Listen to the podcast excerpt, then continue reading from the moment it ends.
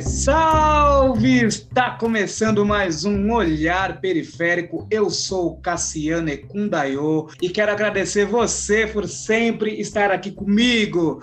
Você que compartilha, você que curte, você que me xinga também, eu acho legal. Você está no seu direito e vamos que vamos, é isso aí. Olhar Periférico é para todos e todas. Firmeza?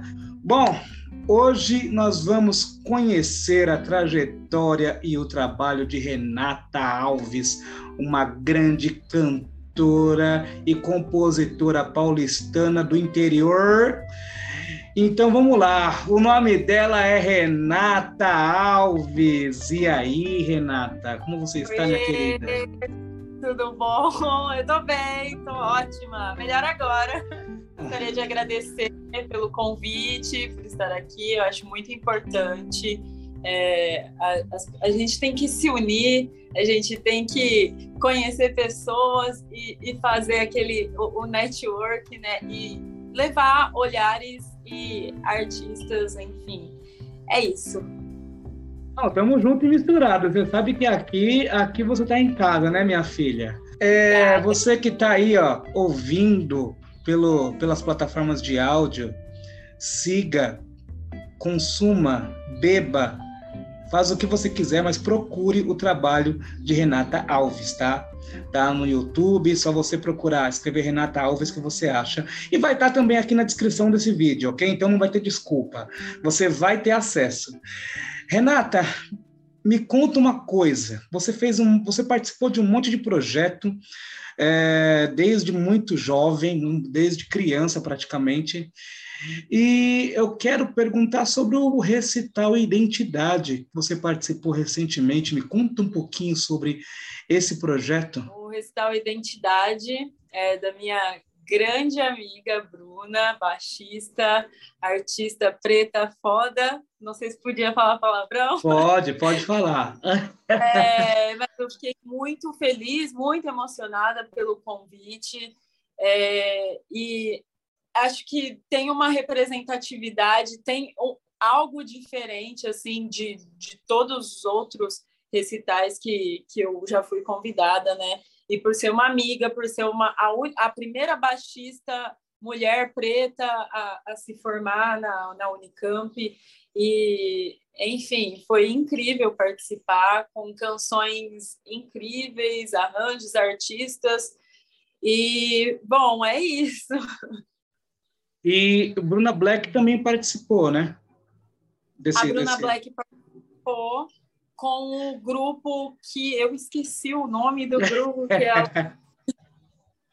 Mas ela participa, a Bruna Black também participou de, do, do recital, desse recital. Não foi junto comigo, mas é, eu fiz duas canções e a Bruna, elas fizeram com um grupo que elas tinham. Que bacana. E era uma, o evento era formatura, é isso? É uma formatura na Unicamp? É, foi o recital de formatura da, da Bruna, embaixo, popular. E aí ela me convidou. Eu, eu também falei: se você não me convidar, você. foi por livre. Foi por livre e espontânea pressão. Foi por pressão. Não, mas é, eu acho que teve. Ah, tem algo diferente né, em questões de de ser a Bruna, uma pessoa que eu admiro enquanto mulher preta, é, todas as lutas dela, aprendi muito com ela, muita coisa mesmo. E, bom, é isso. Eu sou emocionada, tá? Daqui a pouco eu começo a chorar, falar dos meus amigos que eu admiro. Começo a chorar, eu sou choró. Como eu disse, aqui é seu, você pode fazer o que você quiser, você está no olhar periférico. E olha, eu vou te falar, a Bruna, a Bruna baixista, ela é excelente. É uma artista também que eu quero aqui em breve, tá, Bruna? É, eu estou te intimando, eu quero você, ver você aqui em breve para você falar um pouquinho do seu trabalho. É, toda vez que eu tenho oportunidade, eu posto lá no Instagram, coloco nos stories para a galera ver o trampo dela, que ela é muito boa mesmo. E eu fico feliz de ver essas mulheres pretas é, tomando conta da Unicamp mesmo, entendeu? É isso aí, a gente tem que estar lá, a gente precisa estar lá. É, Renata, Você participou de alguns projetos sociais na infância, na adolescência, mas tem um, um projeto em específico que eu queria que você comentasse, que é sobre a Casa de Cultura de Norado Vale. Me fala um pouquinho sobre a experiência que você teve nesse ambiente.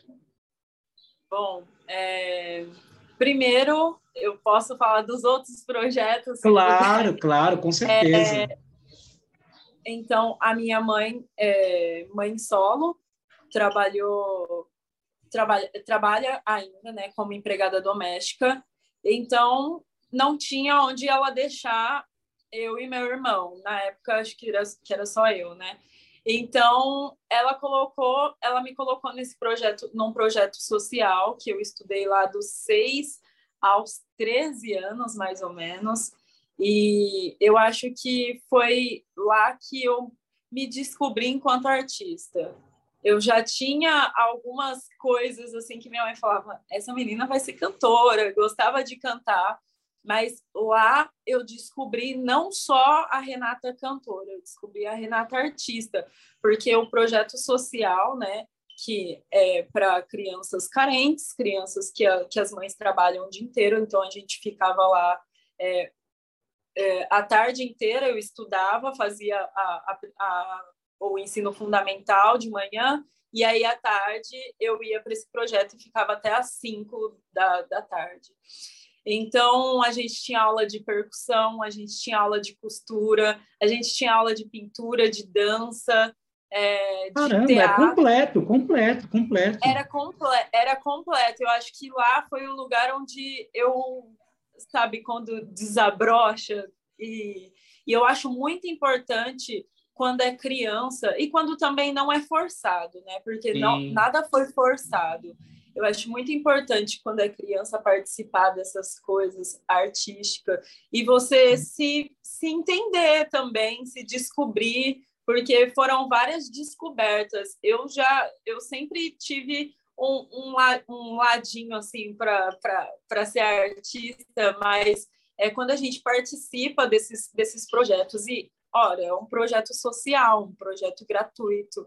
É, e eu acho que esse projeto teve muita, extrema importância na minha vida. Acho que o projeto que é, eu que hoje, né? Antes eu falava, ah, tem que ir para o lar, né? Que a gente chamava de lar. eu falava, ah, tem que ir para o lar, mas hoje eu entendo que muitas coisas, às vezes, eu, eu sei de algumas algumas coisas e eu falo, mas nossa, onde foi que eu aprendi? Aí eu lembro que foi lá no projeto social, com seis anos, eu estou com 27 anos agora.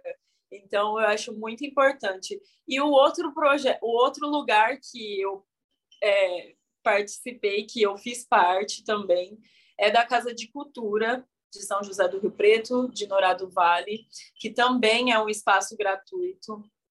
É, e onde eu fiz é, descobri várias outras coisas também, né?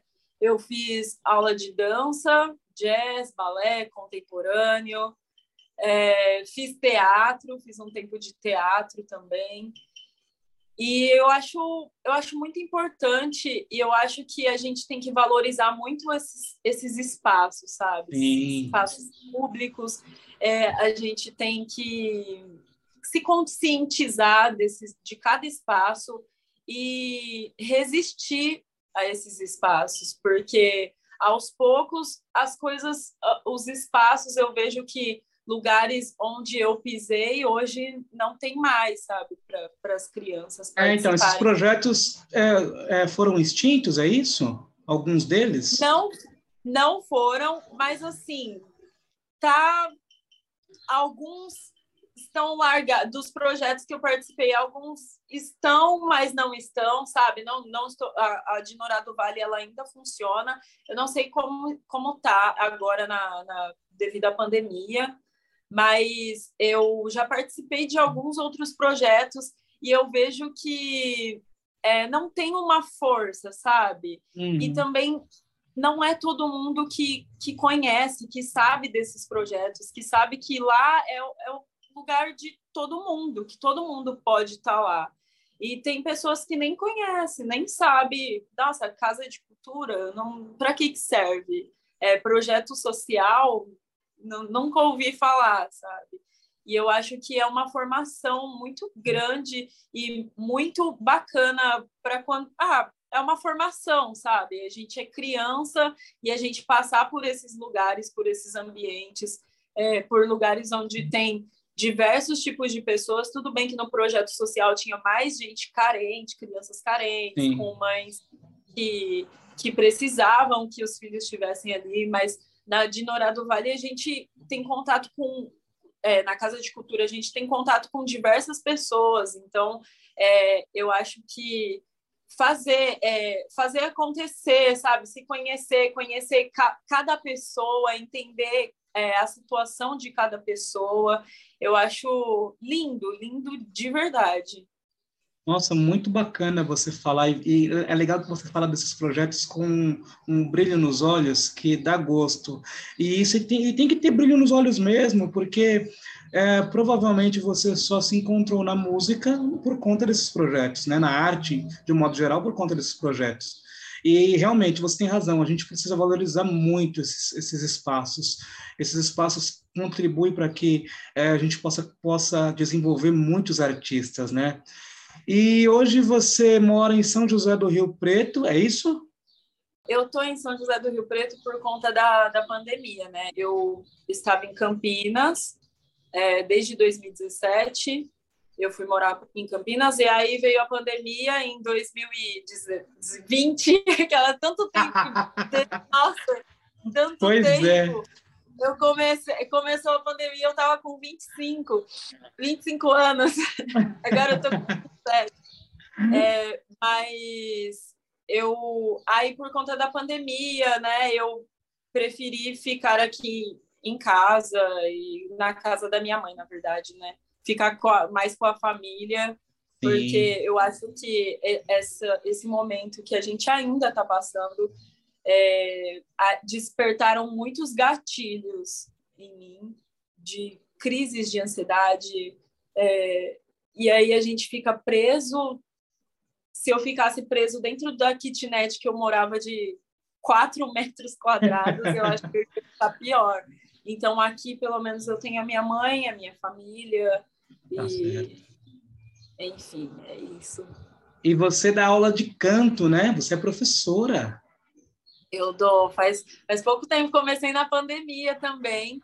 Uma professora lá na, na Unicamp, é, a, os alunos de canto, eles, a, a, às vezes a professora convida para poder dar a monitoria, né? Tem a monitoria em canto popular lá da Unicamp, que não é a professora de canto que dá, são os alunos. E aí ela me convidou para dar monitoria, Regina Machado, excelente mestra, doutora, perfeita, mora no meu coração. E aí ela me convidou, eu acho que foi porque ela sabia que eu morria de medo, porque direto eu falava, ai, tem gente que dá aula, mas eu morro de medo de dar aula, eu tenho medo de machucar a voz de alguém, de falar algo errado para a pessoa e a pessoa se machucar. Ela falou, mas você tendo essa preocupação, eu acho que, que é, é, mais, é mais provável dar certo do que uma pessoa que já chega com uma certeza de que nossa, é isso, eu sou a, minha aula é assim, eu vou dar aula desse jeito e, e Sim, e você vai ser mais falou, cuidadosa, muito mais cuidadosa, é isso. Sim, e aí ela falou: esse cuidado que você tem é importante, é importante para os uhum. seus alunos. E aí eu comecei dar, dando aula de monitoria, e eu falei, ah, acho que eu... aí os meus alunos de monitoria começaram a me indicar para aula particular, e eu comecei a dar aula particular. Mas eu aprendi, fui aprendendo com os alunos, sabe? Cada aluno, cada pessoa é, é uma, né? Fica redundante, mas é isso. É, então, cada dia eu aprendo com cada aluno e aprendo novas coisas, é, novos, novos jeitos de, de, dar aula. E a, hoje eu tenho um pouco mais de segurança, tenho mais segurança. E, e é interessante, é muito legal, porque antes, quando eu entrei na, na Unicamp, eu falei, não, não quero dar aula, gente, não vou dar aula. e eu adoro dar aula, é muito divertido a troca que eu tenho com os meus alunos, com as minhas alunas, que as alunas já tornaram amigas, viraram amigas. Então, a gente tem um, um, um é, um aprendizado dos dois lados, né? Um aprendizado eu aprendo muito com as minhas alunas e elas aprendem comigo, creio eu. Não é, o processo e... de aprendizagem, ele, ele é uma via de mão dupla mesmo. Eu sou professor e eu, eu falo que a construção do conhecimento, ela não é do professor para o aluno ou do professor para o estudante. Na verdade, é uma troca. Você aprende também com o estudante. Né? É, ninguém é, é, raso ao ponto de não conseguir trazer nada para a aula. Muito pelo contrário. É isso. E, e é quando a troca... gente pega, quando a gente pega essa, essa percepção, quando a gente tem essa percepção, nossa, as coisas voam, né?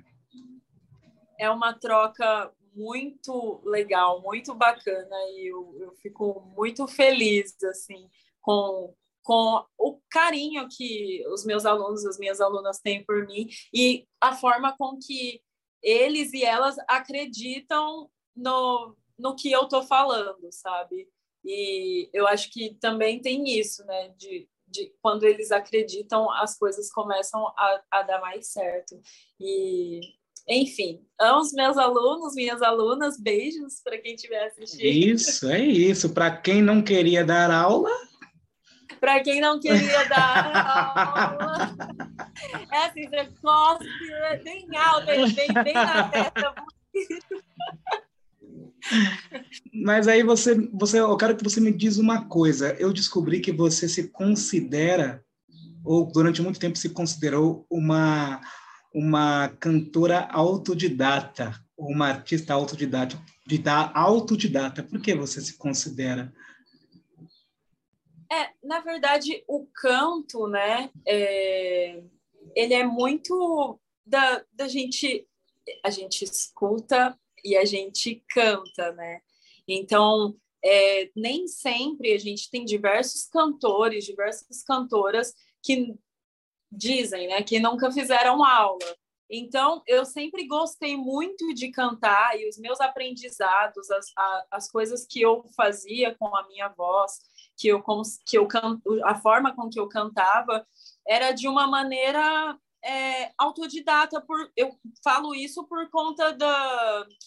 É, eu nunca fiz aula, eu nunca tinha feito aula antes de entrar na Unicamp, então eu não tive um estudo formal. Então eu falo de ser autodidata por, por, por isso, né? Eu nunca não havia entrado em um conservatório. Conservatório, né?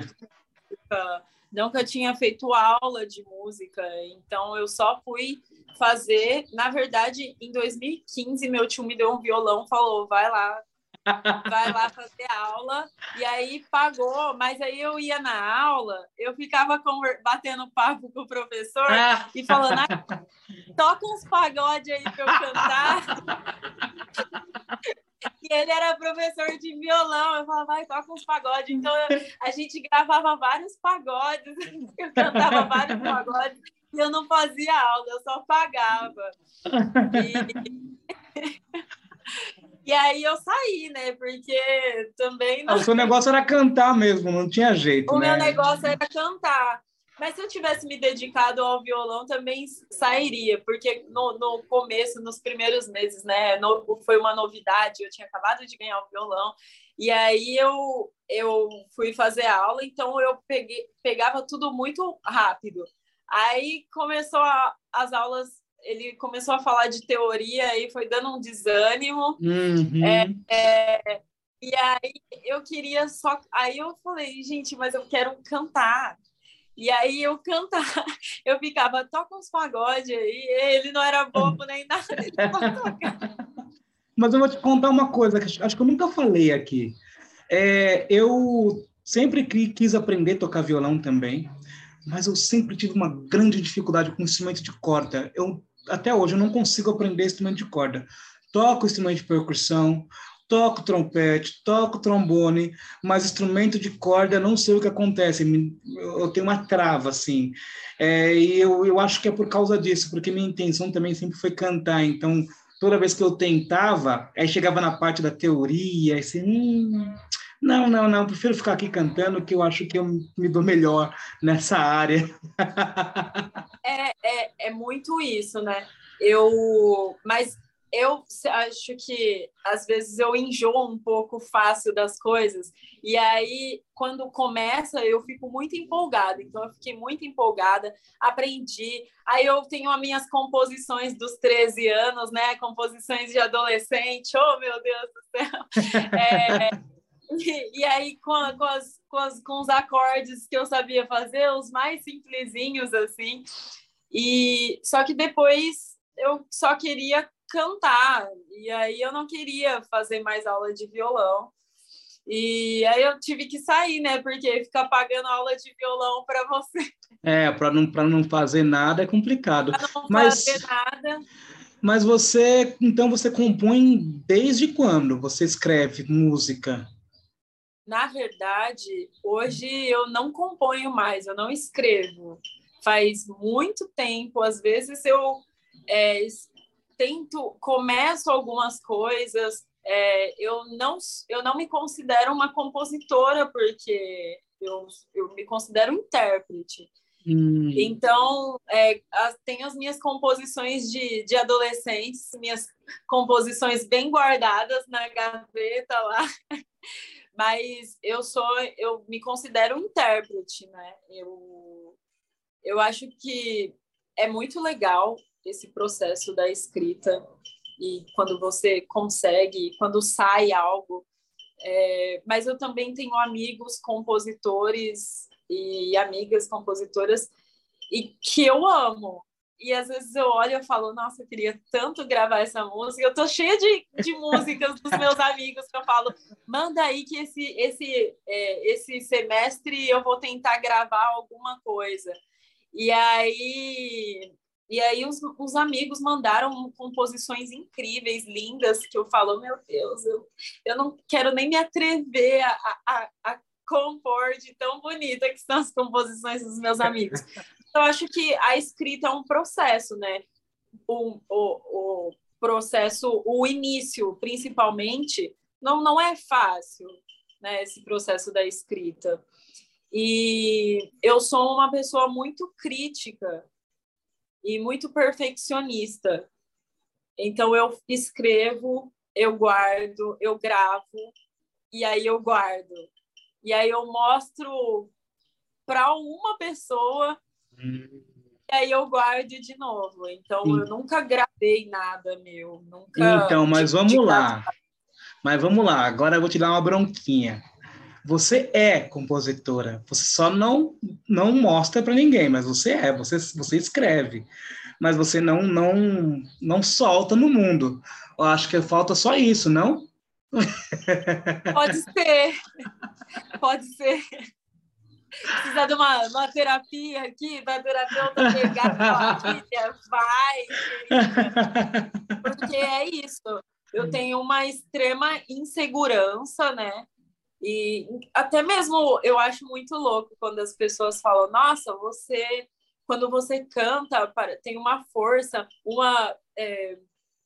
E eu, às vezes, eu falo: nossa, eu sou super insegura. Eu posto lá no, no Instagram e, vem pessoas novas que, que não me conhecem falando: como assim você é insegura?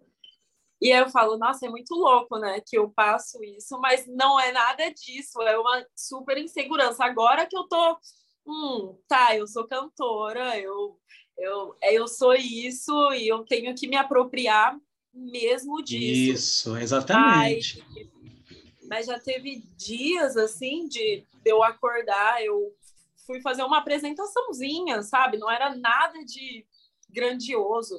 E aí eu errava, eu acordava assustada, com crise de ansiedade, coração acelerado, e me cobrando e chorando. Nossa, eu errei tal coisa. Então, uma cobrança extrema do, da minha parte. Que nem a, da, da, às vezes a galera nem, nem É, é sua, né? É, é, é, a galera não tá nem aí, a galera tá achando maravilhoso. Então, vou te dar um toque. Não se sinta insegura, porque você é muito, muito, muito, muito boa. Muito boa no que você faz. Muito obrigada. Tenha certeza disso. Tenha certeza disso. E falar em show, você participou do terceiro Fest Fim. É, me conta um pouquinho desse, desse festival que você participou. Esse festival eu fiquei muito feliz de, de participar, porque foi a primeira vez que eu sentei e falei: eu vou escrever e vou mandar um projeto meu. Porque todas as vezes que tem algo assim, de algum festival, e algo que tem que escrever, eu sempre peço socorro para os meus amigos que são poetas, que escrevem muito bem. E eu falo, ah, eu vou te passar a minha ideia e aí você escreve porque eu não consigo expressar o que eu tô, o que eu quero passar. E aí dessa vez eu falei, meu, eu, eu preciso escrever esse projeto.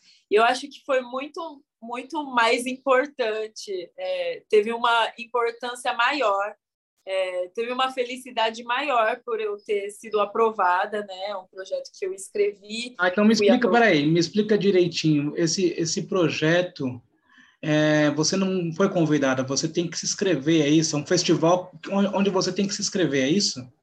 Sim, é o festival é, pelo PROAC, né, da companhia da CIA Apocalíptica. Então eles criaram esse projeto, esse festival, né, que chama Fest Fim, e agora esse ano teve a terceira edição do Fest Fim. Então é um festival que tem recursos do do governo do estado. E você tem que se inscrever e tem diversas categorias, né? A minha categoria foi live solo, que na verdade tiveram outras pessoas, mas como eram três pessoas, é, eu me inscrevi na categoria live solo, não, não coloquei live em grupo, né? É, e eu, foi um projeto extremamente importante, né? é, eu falei, eu quero falar sobre, eu quero falar de música preta, eu quero contar música preta e eu quero levar religiosidade. É, eu não tenho nenhuma religião, não sigo nenhuma religião, mas eu acho que é, de uns tempos para cá eu comecei a refletir muito, enquanto pessoa preta, que eu tenho que ir atrás do que o meu das coisas do meu povo, sabe? Procurar, pesquisar coisas do meu povo, danças do meu povo, é, a religião do meu povo, a, a cultura mesmo.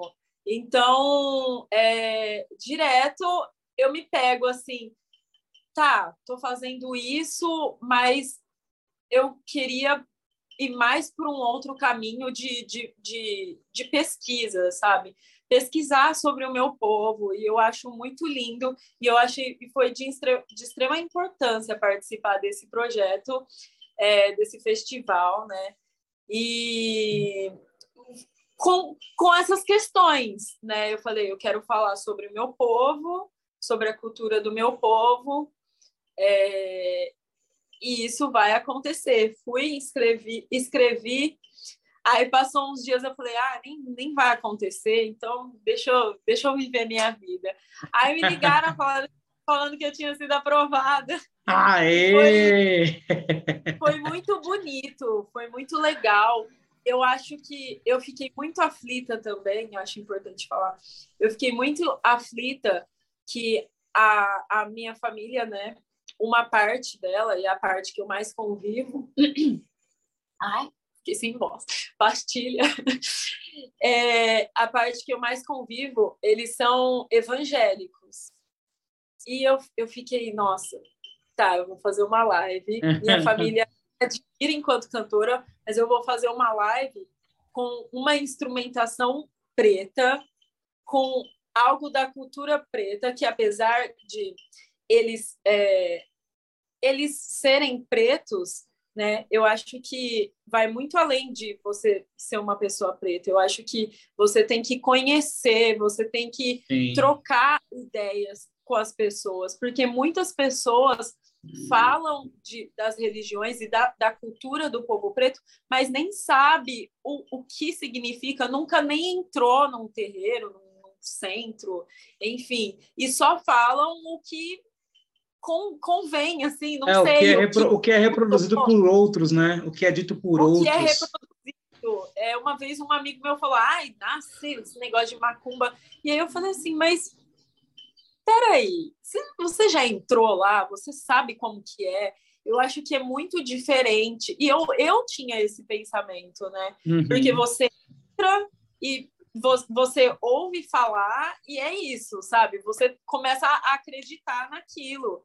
Porque se a gente escuta bastante, e isso é extremamente. Todo mundo que fala para mim, é, ah, não sei o que lá de, de macumba, não sei o que lá de candomblé, ai, Deus me livre. Eu falo assim, você é racista. Isso é extremamente racista. Não, porque eu acho que é uma fala muito racista, porque você nem conhece. E, e isso é, foi tirado da gente, foi apagado.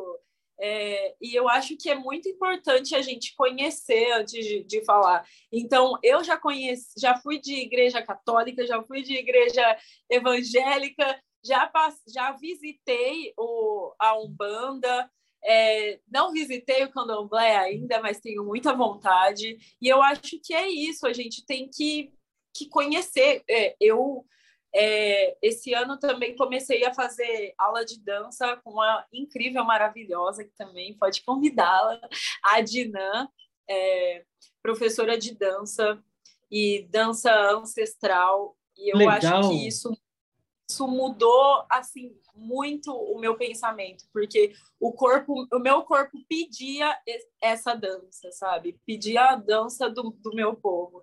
Eu acho que, que mudou, virou uma chavinha e eu comecei a descobrir várias coisas. Nossa, que bonito tudo isso que você está contando, essa, essa descoberta, né? É, essa Sim essa busca pelas raízes é muito importante, isso é muito importante. Mas aí sua família viu a sua apresentação e curtiu como que é? Que Todo maravilha. Fizeram um churrasco para mim de parabéns. nem, nem, nem, foi no, nem foi uma na, na, super mídia, né? Uhum. Mas a família ficou empolgada. Uhum. Aí no outro dia vamos fazer churrasco. Ai, tava tudo muito lindo.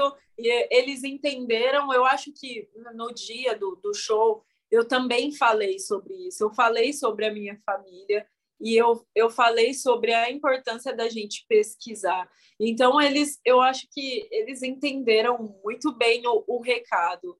E, e, é isso, esse processo de descoberta também é, é muito louco, porque eu, é, até pouco tempo, não aceitava várias coisas em mim. E, e eu comecei a descobrir várias coisas, a entender que, nossa, minha testa faz parte do meu povo, tá? É lindo, é, é, é ancestral, é origem. Meu nariz é grande e é isso. Meu nariz é largo, minha boca é gigante e é isso, sabe? É, ainda tem muitas coisas para aceitar no meu corpo, mas Sim. essa parte aqui que foi um problema um dia, Hoje é, é só alegria, assim, eu olho e falo, tem, é claro que tem dias e dias, né, que a gente se olha e fala, hoje Ah, mas isso é normal, isso é normal. Mas é, enquanto traços mesmo, sabe, eu, eu olho e falo, gosto,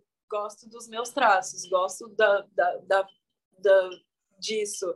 E esse processo foi muito bonito, porque eu não aceitava. Eu falava, meu Deus do céu, olha o tamanho desse nariz, olha o tamanho. E eu não tinha ninguém para me falar que isso fazia parte de, de quem eu sou, das minhas raízes.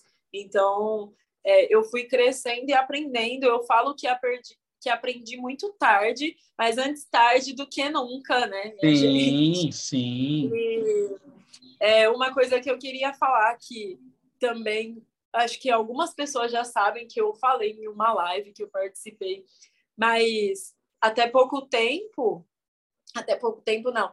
Quando eu fiz, entrei é, para entrar na Unicamp, né, eu fiz parte de um cursinho e esse cursinho também mudou o meu pensamento de diversas formas. É, eu fui bolsista durante três anos no cursinho, que dos, os três anos que eu prestei, né, a, a Unicamp, e eu conheci diversas pessoas e lá acho que foi lá o lugar que a minha chavinha virou, de eu me entender, é, porque eu passei por situações que me forçaram a, a, a, a entender, né? Então, uma vez eu estava na sala, o professor de física apagou a luz e falou: Ai, dá para ver todo mundo, só não dá para ver a Renata. Era uma aula que ele estava dando. Nossa. E aí, e aí para mim, isso era normal, porque eu já, eu já ouvia várias piadas de, de preto, sabe? Então, para mim era tudo. Eu falei, nossa, mas eu nem me chateei. E aí a, a diretora do, do cursinho ela ficou muito brava comigo. E aí depois um amigo meu sentou para conversar, falar, não, Renata, isso não é certo. Então, quando saíram, surgiram as cotas também. Eu saí na capa do jornal, eu falo, gente, se, eu, se um dia eu ficar super famosa, eu já vou ser gongada porque eu tô na capa do jornal falando que contra a cota, pelo amor de Deus. e isso, hoje eu, eu falo rindo, mas isso durante um tempo me deixou muito aflita depois da minha descoberta enquanto pessoa preta. Me deixou muito aflita, eu ficava desesperada, eu chorava, eu falava, gente, o que, que é isso? Mas eu convivia também com várias pessoas é, brancas de escolas particulares e as meninas chegaram a isso vai acabar com, com a, as nossas oportunidades de entrar na, na, na universidade se você se tiver cotas e aí me chamaram para fazer um, para dar uma entrevista eu só dei a entrevista mas eu não sabia ainda o, o que eram, como, ah. como é cotas, como funcionava. E aí eu falei, e ainda tem um trechinho, né? Ela diz que ela é contra as cotas e diz que vai atrapalhar suas amigas. Não, não, não pensei e não pesquisei. Mas eu acho que é, é isso, né? Todo mundo passa por. E outra, é porque é, o que acontece, Renata, é que a gente também Uh, a gente foi praticamente é, separado né, dessa da concepção do, daquilo que nós somos, né? Isso foi muito bem colocado, né, durante o processo é, da escravidão. Então, assim, quando acabou, entre aspas, esse processo de escravidão, colocaram na nossa cabeça um mito chamado democracia racial, onde falavam que nós éramos todos iguais, quando na verdade não é. E aí o que acontece?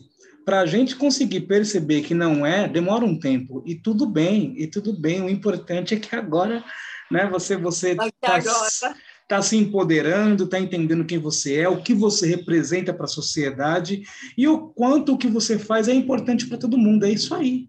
É isso aí. Inclusive, esses, esses dias eu ouvi, é, Renata, é, agora você, como como artista, várias pessoas, algumas pessoas te, é, várias pessoas te seguem, né, e olham su, suas redes sociais. Eu acho que você deveria parar de postar essa, essas algumas coisas. Aí eu, que tipo de coisa? Eu falei assim, será que é sobre política?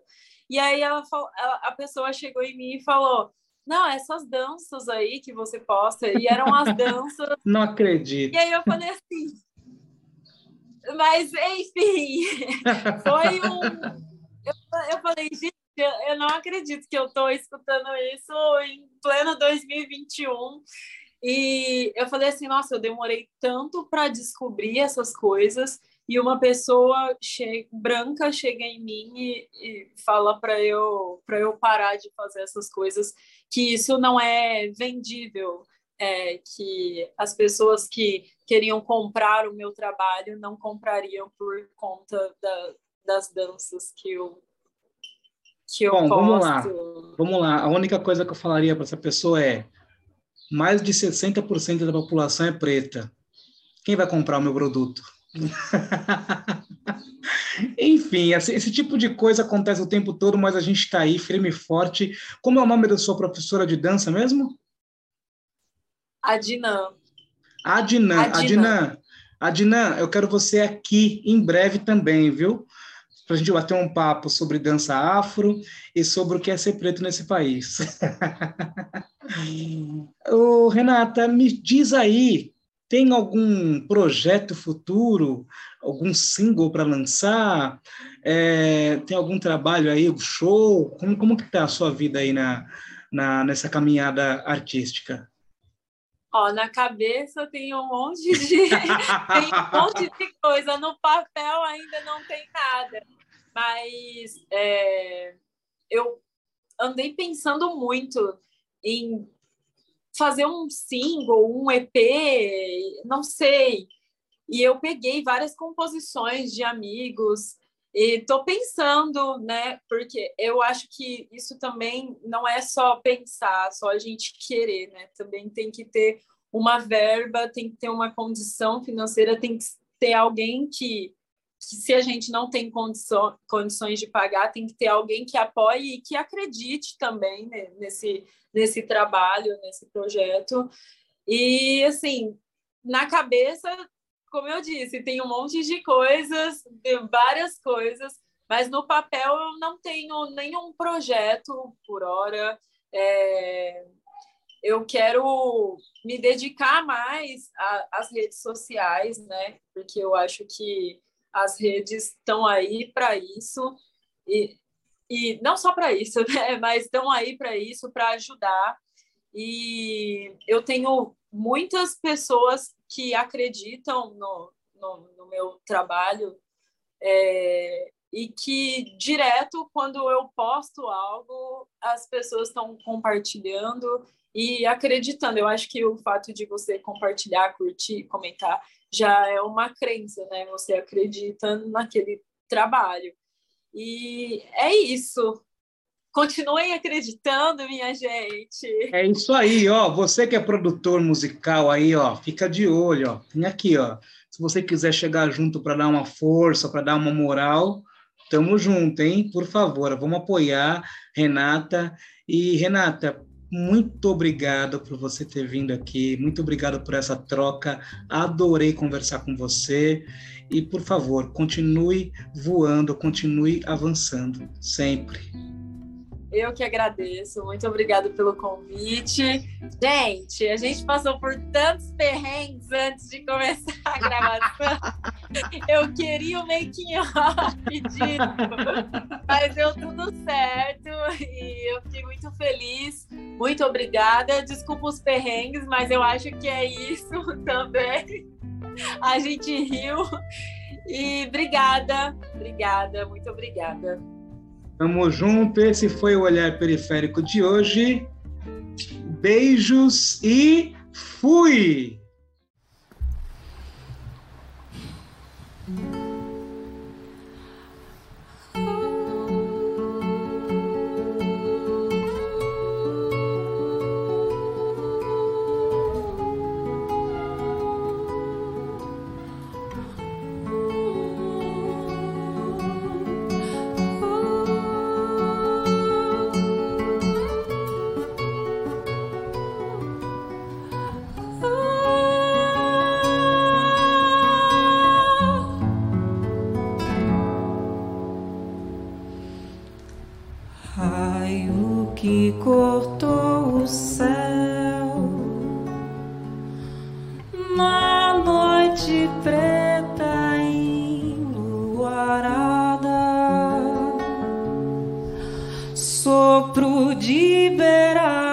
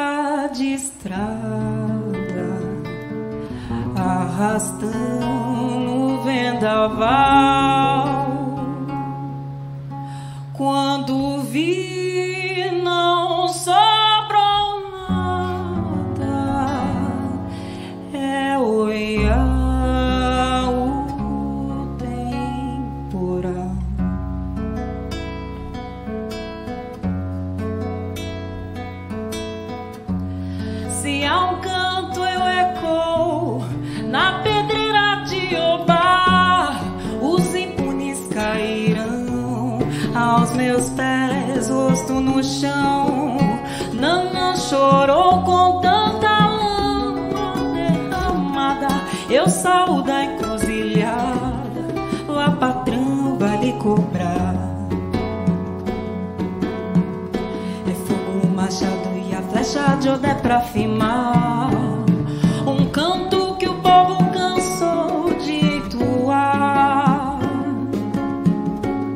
Etnias dizimadas, nosso céu a cinza e brasa, mancha negra.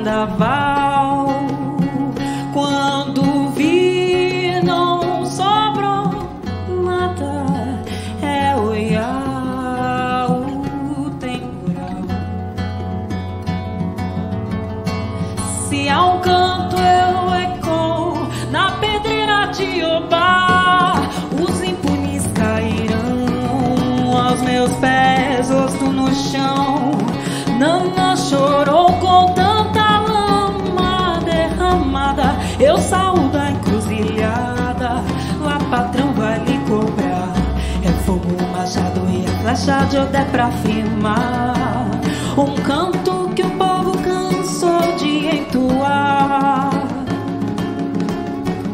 Etnias dizimadas, nosso céu aziz e brasa, mancha negra sobre o mar. Oi, aô, parrei o nixé, caô. Oi, aô,